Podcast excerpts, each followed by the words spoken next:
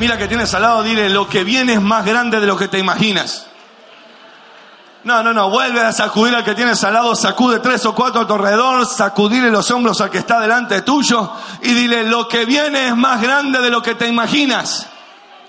Titulé esta prédica dando a luz lo profético.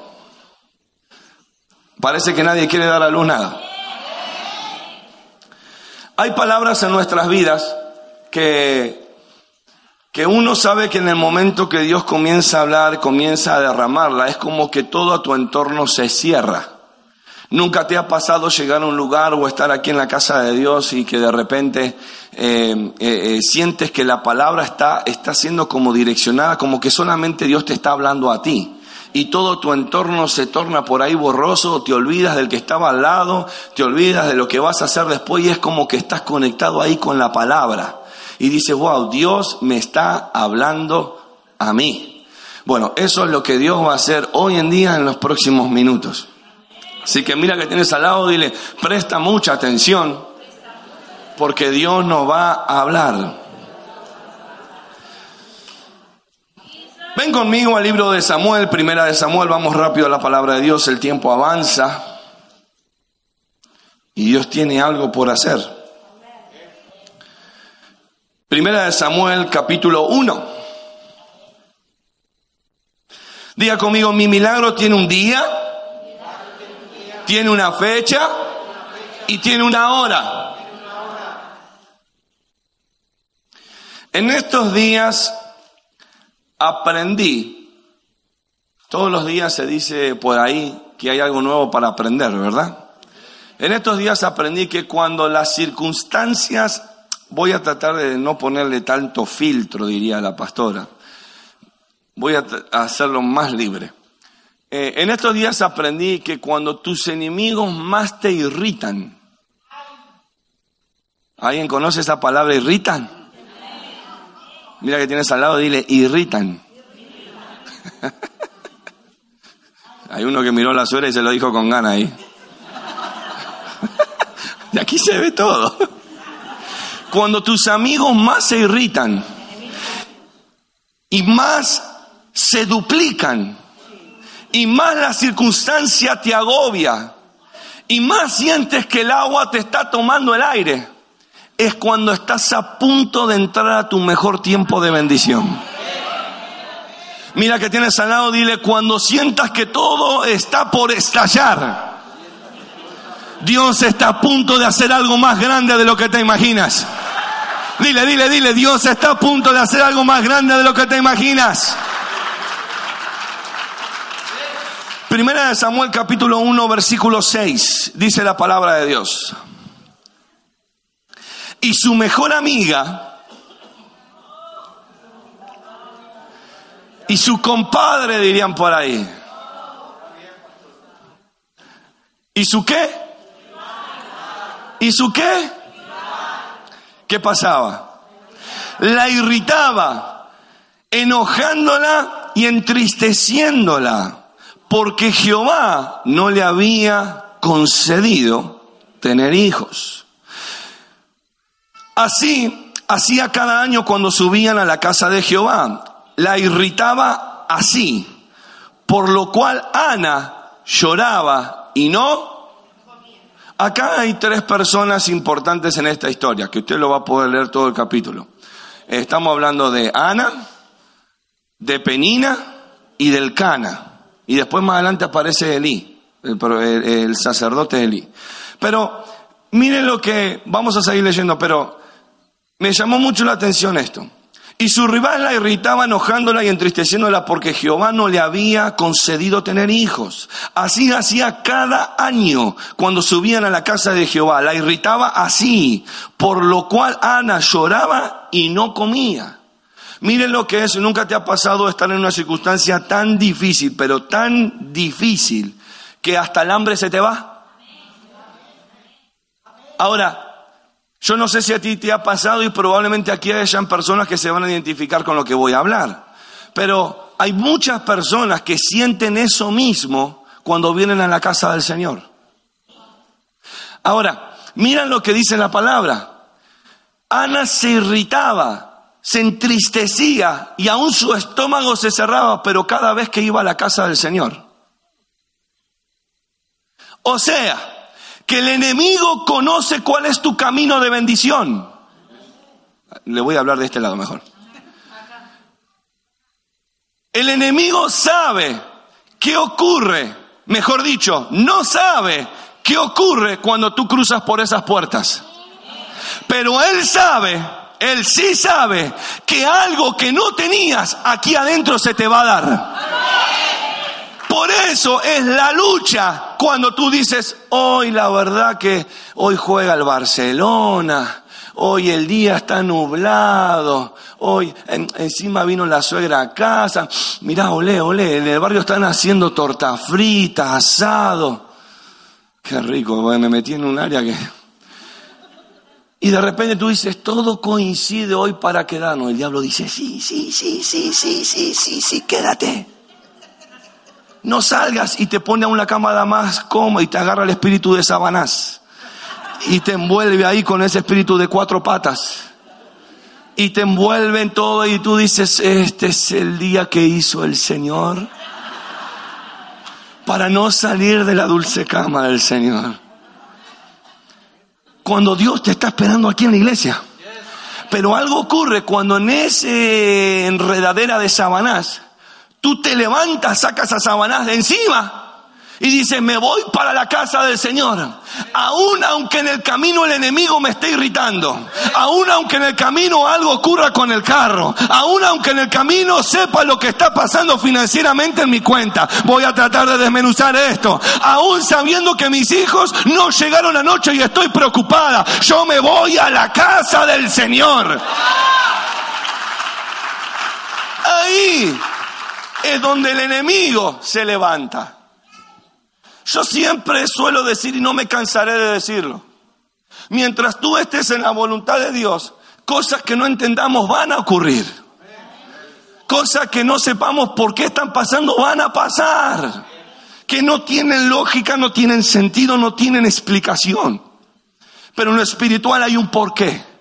Y todo lo que viene de parte del cielo mientras tú camines en la voluntad de Dios, todo va a ser para bendición en tu mañana. Nada va a ser para maldición. Probablemente estés viendo una circunstancia con tus hijos. Probablemente estés pasando por algo financiero. Probablemente estés pasando por algo de salud. Pero mientras tú estés en ese lugar, en la voluntad de Dios, Dios algo va a hacer en tu mañana. Voy a desmenuzarlo. Dios está haciendo algo en tu mañana. Aprendí en estos días que mi mañana pueden ser los próximos minutos. No, voy del otro lado, voy del otro lado, voy del otro lado. Aprendí que hablar de mi mañana en Cristo pueden ser lo que va a pasar en los próximos cinco minutos.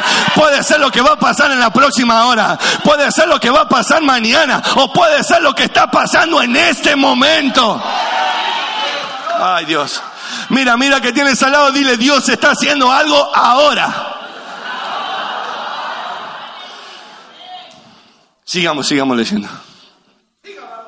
El Cana, su marido le dijo, Ana, ¿por qué lloras? Versículo 8. ¿Por qué no comes? ¿Y por qué estás, por qué está afligido tu corazón? Mire lo que dice esto.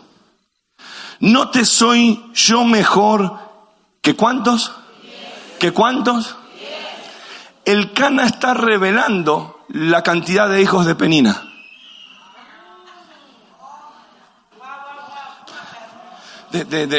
ahora voy a entrar. Eh, esto va muy violento, ya me estoy saltando algunas cosas, pero acá Dios va. Escuche, el Cana ve, bueno, tengo que, para que usted entienda lo que, no tome ejemplo del Cana, por favor, ¿ok? Si no va a ir en Cana. Se me chipoteó. Escuche, en ese entonces se permitía tener dos mujeres. No, varones, por favor, si estás con tu esposo al lado, pegale un codazo santo y dile, tú no eres en cana porque si no va en cana. Entonces, el cana es, es, claro, para nosotros en cana es un policía, ¿no? Es un, no, en cana es ir preso. Entonces es como decir, vas preso, ¿no? Bueno, en fin. El Cana tenía dos mujeres, Penina y Ana. Penina, el Cana está revelando que tiene diez hijos con ella. En ese entonces tú podías tener dos mujeres de acuerdo a la cantidad de mujeres que podías mantener. Eh, ahora, esta es la, eh, esta es la parte que nadie te va a decir, pero dos mujeres son dos suegras. Es una realidad. Ah, ah, escucha, escucha. escucha, Salomón tuvo mil. ¿Sabe lo que son mil suegras? Claro, usted se ríe. Pero dice la palabra, yo no estoy mintiendo, ¿eh? Mírenlo, búsquenla, lea la Biblia. Salomón dice que se volvió loco. Que en su último tiempo se volvió loco. Ahora entendemos por qué. Mi suegra. Bueno, pero esa es otra historia. Me, me vuelvo para la palabra. En fin, revela que Penina, su otra mujer, tenía ya diez hijos. Ana cada vez que subía al templo a pedirle, a contemplar, al pedirle al Señor que se le pueda dar el deseo de tener un hijo, como si fuese poco, no alcanzaba con el diario vivir. Aún yendo a la casa del Señor, ay Señor, una de las ovejitas que iba a adorar al Señor, no sé si era ovejita vestida de lobo, pero ahí, o Cristina, ni cristiana ni, ni no convertida, ahí Cristina en el medio. El enemigo la usaba para irritar, para darle a entender a Ana que no podía tener hijos. En un momento, yo me, permítame acá meter mi esencia. En algún momento, me imagino que en el largo caminar, mira, mira lo que si tú lees versículos anteriores, llega un momento donde eh, Elí, al traer, se subía al templo a a entregar sacrificios y en el momento, ahora vamos a hablar de eso, y en el momento que se entregaban sacrificios, eh, el becerro se partía y ciertas partes quedaban para el sacerdote y las otras partes se desmenuzaban y se entregaban de acuerdo a la cantidad por familia. No es nada muy difícil de entender. El sacerdote se quedaba con la parte de la sangre, con la parte de la cabeza y con la parte de los hombros y, la parte del pecho. La parte de las extremidades, de los brazos y de las piernas eran las que se compartían durante el templo. En el templo, en ese entonces, también era parte de la reunión el comer del sacrificio.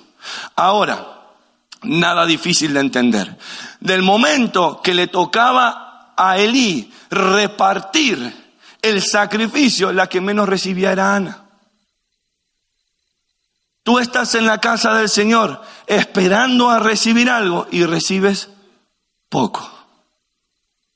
Entonces, aún en eso, su corazón, su alma era confrontada. No lo alcanzaba solamente, wow. Uno puede decir que me traten de avergonzar afuera, que me traten de decir esto afuera, eh, es tolerable porque no se conoce a Cristo. Pero dentro de la casa de Dios, eso sí está pesado. Y me imagino en el diario caminar decir, ay, que con estos niños, una mamá diría, ay, que estos pollitos son tan lindos. Ah, pero Ana, ¿qué te voy a hablar a ti de esto si tú no tienes hijos? Se habrá vuelto una circunstancia difícil para Ana, a tal punto que cada vez que llegaba a la casa de Dios, no solamente sentía la irritación de su alma, el saber que la palabra no se estaba cumpliendo, sino que a la misma vez, aquella misma que la irritaba se sentaba en la mesa a compartir con ella. A veces el hecho de estar en la casa de Dios no hace que tu hermano que hoy en día esté al lado tuyo, Dios no lo permita o lo ponga en tu camino para irritar tu camino.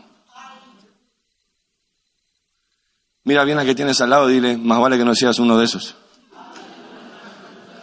No, no, volvé a mirarlo sin miedo, sin temor y dile, espero que no seas uno de esos.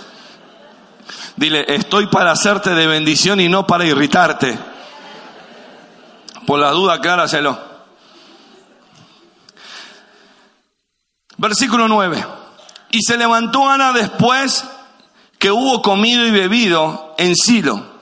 Y mientras el sacerdote Elí estaba sentado en una silla junto al pilar del templo de Jehová, ella con amargura de alma oró a Jehová y lloró pasivamente, tranquilamente. ¿Cómo lloró? E hizo voto, esta parte está buena. Dígalo conmigo. E hizo voto diciendo, Jehová de los ejércitos, si te dignares mirar a la aflicción de tu sierva y te acordares de mí y no, y no te olvidares de tu sierva, sino que dieras a tu sierva cuánto? ¿Cuánto? varón, yo lo dedicaré a Jehová todos los días de su vida y no pasará navaja sobre su cabeza. Algo que quiero, antes de seguir leyendo, agregar a esto. Uno tiene que entender que cada vez que viene a la casa de Jehová tiene que saber lo que pide. Yo no puedo decir, Señor, mándame eh, eh, el que sobra en el cielo. Señor, mándame ese contratito que, que, que ese, aunque sea chiquito, pero mándalo. Ana, a pesar de su aflicción, sabía cómo pedir. Tú vas a saber pedir de acuerdo a lo que conozcas de tu Dios. La dimensión de lo que tú pides es la dimensión del Dios que tú conoces. Voy a volver a decirlo. La dimensión o el nivel de lo que tú pides es la dimensión del Dios que tú conoces. Si tú le estás pidiendo a Dios una casita, que aunque sea, Señor, yo tenga que arreglarla y que me alcance para cubrir, Dios te va a dar esa casita y destartalada y así comerán perdices y serán felices. Pero si tú conoces a un Dios grande, dice, Señor, tú conoces mis circunstancias, pero yo quiero la mejor mansión de mi ciudad. Quiero la mejor casa, la más grande, la que más terreno tiene. Si Dios te la da, te va a dar la finanza y el sustento para mantenerla. Todo lo que Dios da es para alegría y abundancia. Mira que tienes al lado, dile, hay que saber pedir. Mientras ella oraba largamente delante de Jehová oraba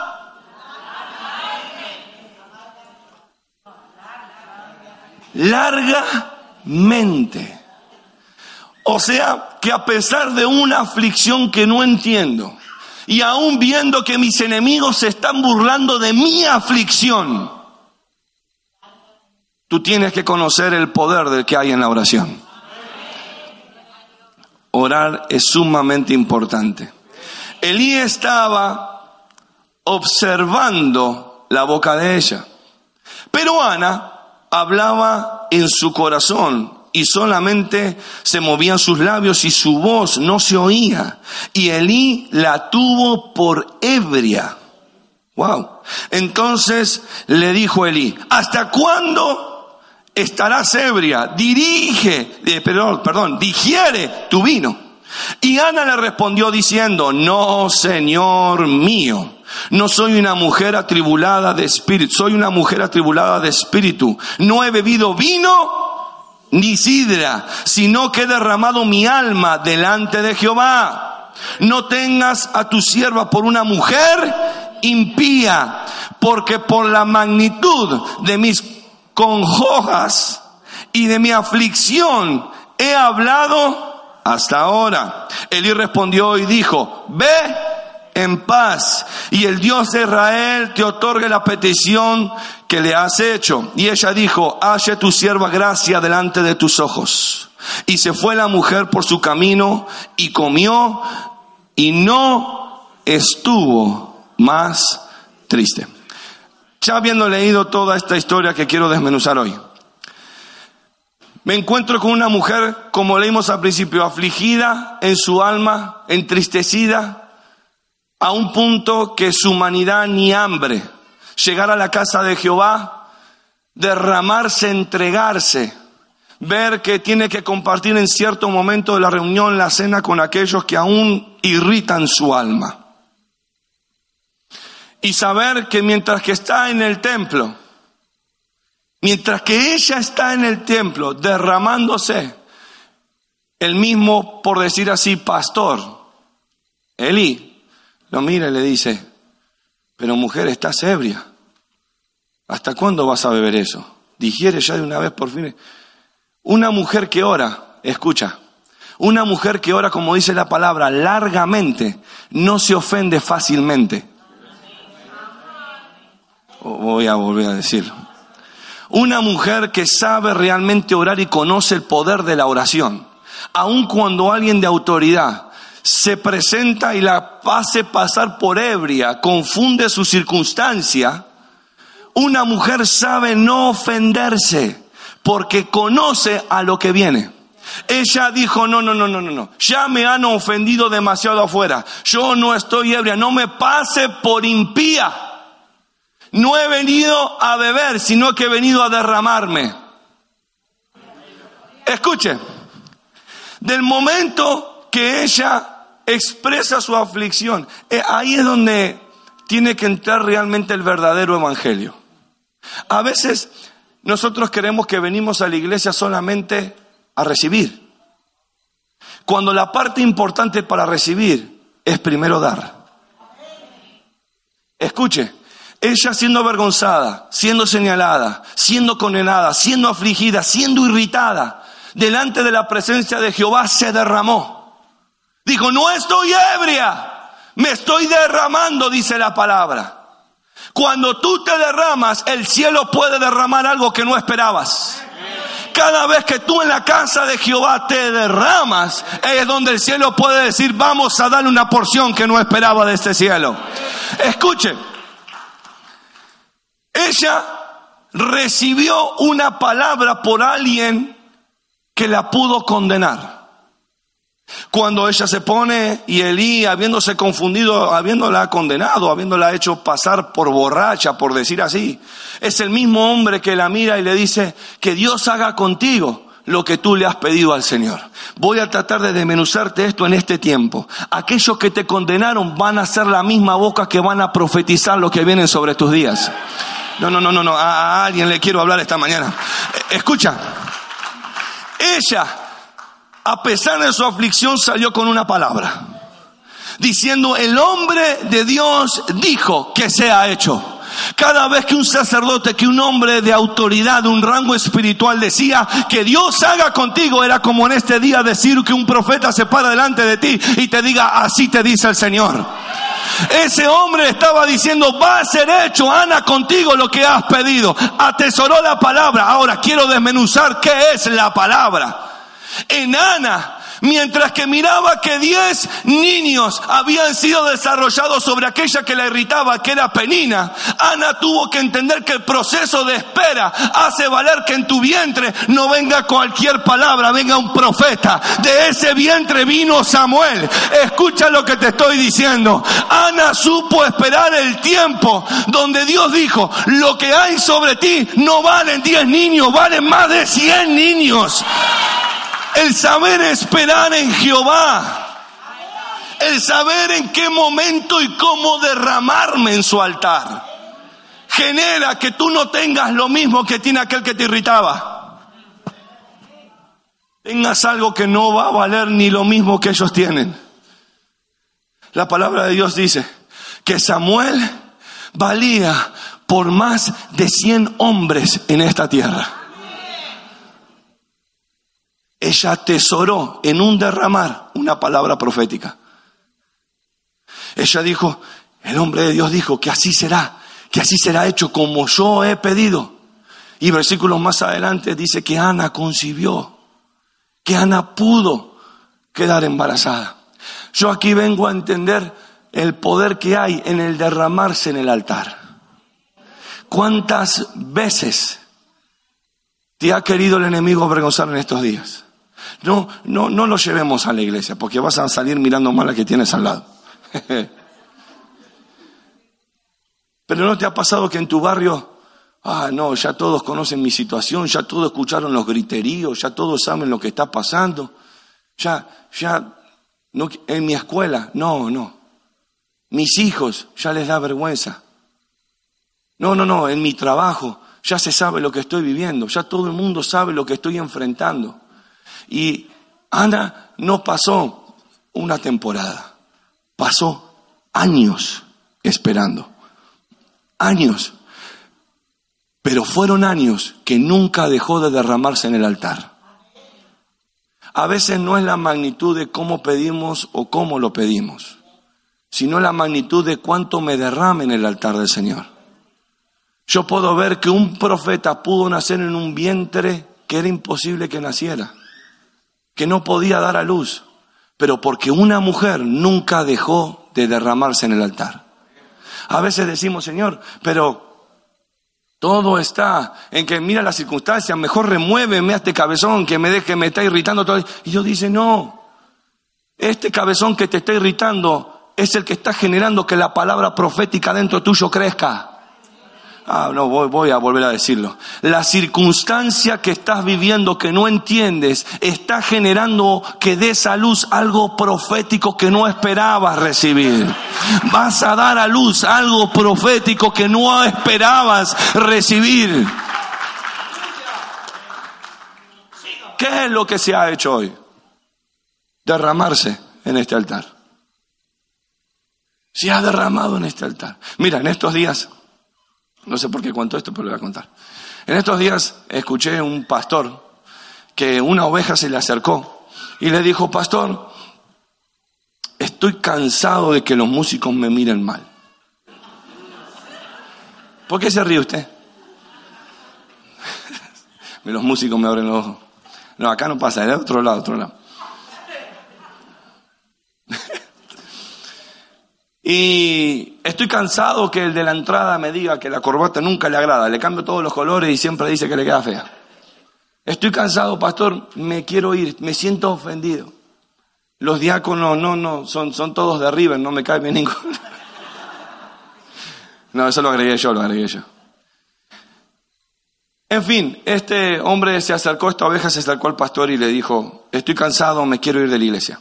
El pastor muy sabiamente lo miró y le dijo, eh, no hay ningún problema, yo te voy a dar la bendición. Yo no estoy para detener ninguna oveja. Las ovejas que entran son las ovejas que Dios pone aquí, son las ovejas que Dios asigna. Le dice, pero para poder darte mi bendición primero, antes de que te vayas, te voy a dar una prueba. Y este hombre dice, bueno, una prueba antes de irme, ya presenté mi carta de despedida, como quien diría. Y le dice, ¿cuál es la prueba, Pastor Lance? Y le dice, vas a tomar un vaso de agua y vas a caminar por toda la reunión, tres vueltas a las instalaciones el día de mañana en la reunión de mañana. ¿Cómo? Sí, vas a tomar un vaso de agua y cuando empiece la reunión, este mismo, ese mismo vaso de agua vas a caminar por todas las instalaciones de la iglesia. El punto está en que no se te caiga una gota de agua. Este hombre lo mira y dice, pero esta prueba del pastor, bueno, está bien, está fácil. Está bien, pastor, no hay ningún problema, nos vemos mañana. Al otro día vino, tomó una copa de vino parecida a esta, la llenó de agua como usted la ve aquí y comenzó. Comenzó el culto, 3, 2, 1, comenzó el culto, comenzó a caminar. Dice, uy, acá hay escalones, que no se me vaya a caer el agua. Ok, que tengo que tener cuidado. Uno, dos, tres. Vamos bien, mitad de camino. Ya casi llegamos. Esto está fácil. Pensé que me iba a poner una prueba más difícil. Voy por la segunda vuelta, ya conozco el caminar. Otra vez sé que vienen los escalones. Estoy a segunda vuelta, estoy bien, vamos bien. Esto está fácil, ya me voy. Chao, chao. Pastor, espero que me esté mirando y me esté observando. Tres vueltas, voy por la mitad. Ya llego, mira, está con los ojos cerrados, puedo bajar los escalones. Voy bien, casi me caigo. Llegué, cumplí. ¿Dónde está el pastor? Pastor, el agua tal cual la levanté. Y el pastor lo mira y le dice, ¿no se te cayó ninguna gota? Ninguna gota. Y le dice, ¿por qué? Y le dice, porque estuve pendiente de que no se caiga ninguna gota. Ahora yo te hago una pregunta, le dijo el pastor. ¿Cómo te miraron los músicos hoy? Te hago otra pregunta. ¿Qué te dijo el de la entrada cuando te vio la corbata de ese color? No, no me dijo nada. ¿Por qué? Porque estaba enfocado en el agua que hay en la copa. Le dijo, eso pasa cuando tú vienes a la casa de Jehová a mirar qué es lo que te están aprobando, te están desaprobando. Me dice, cuando tú vienes a la casa de Jehová, ese vaso de agua tiene que ser Cristo, que está sentado en los cielos. Mientras tu mirada esté en Él, alrededor pueden pasar un montón de cosas, pero a ti no te van a hacer efecto. Pon tu atención y tu mirada en el dador de la vida. Mira que tienes al lado, dile, yo soy una copa de agua.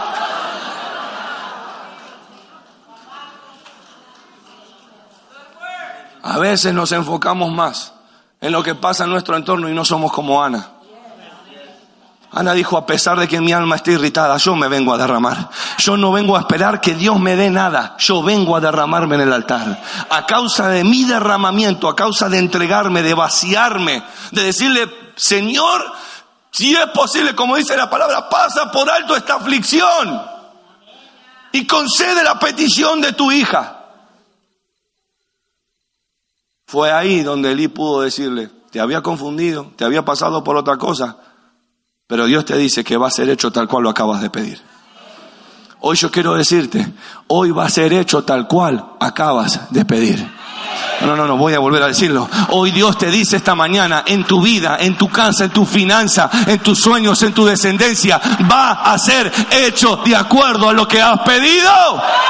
No sé si es difícil, si es grande o es imposible, pero el Dios de lo imposible lo va a hacer en tu casa.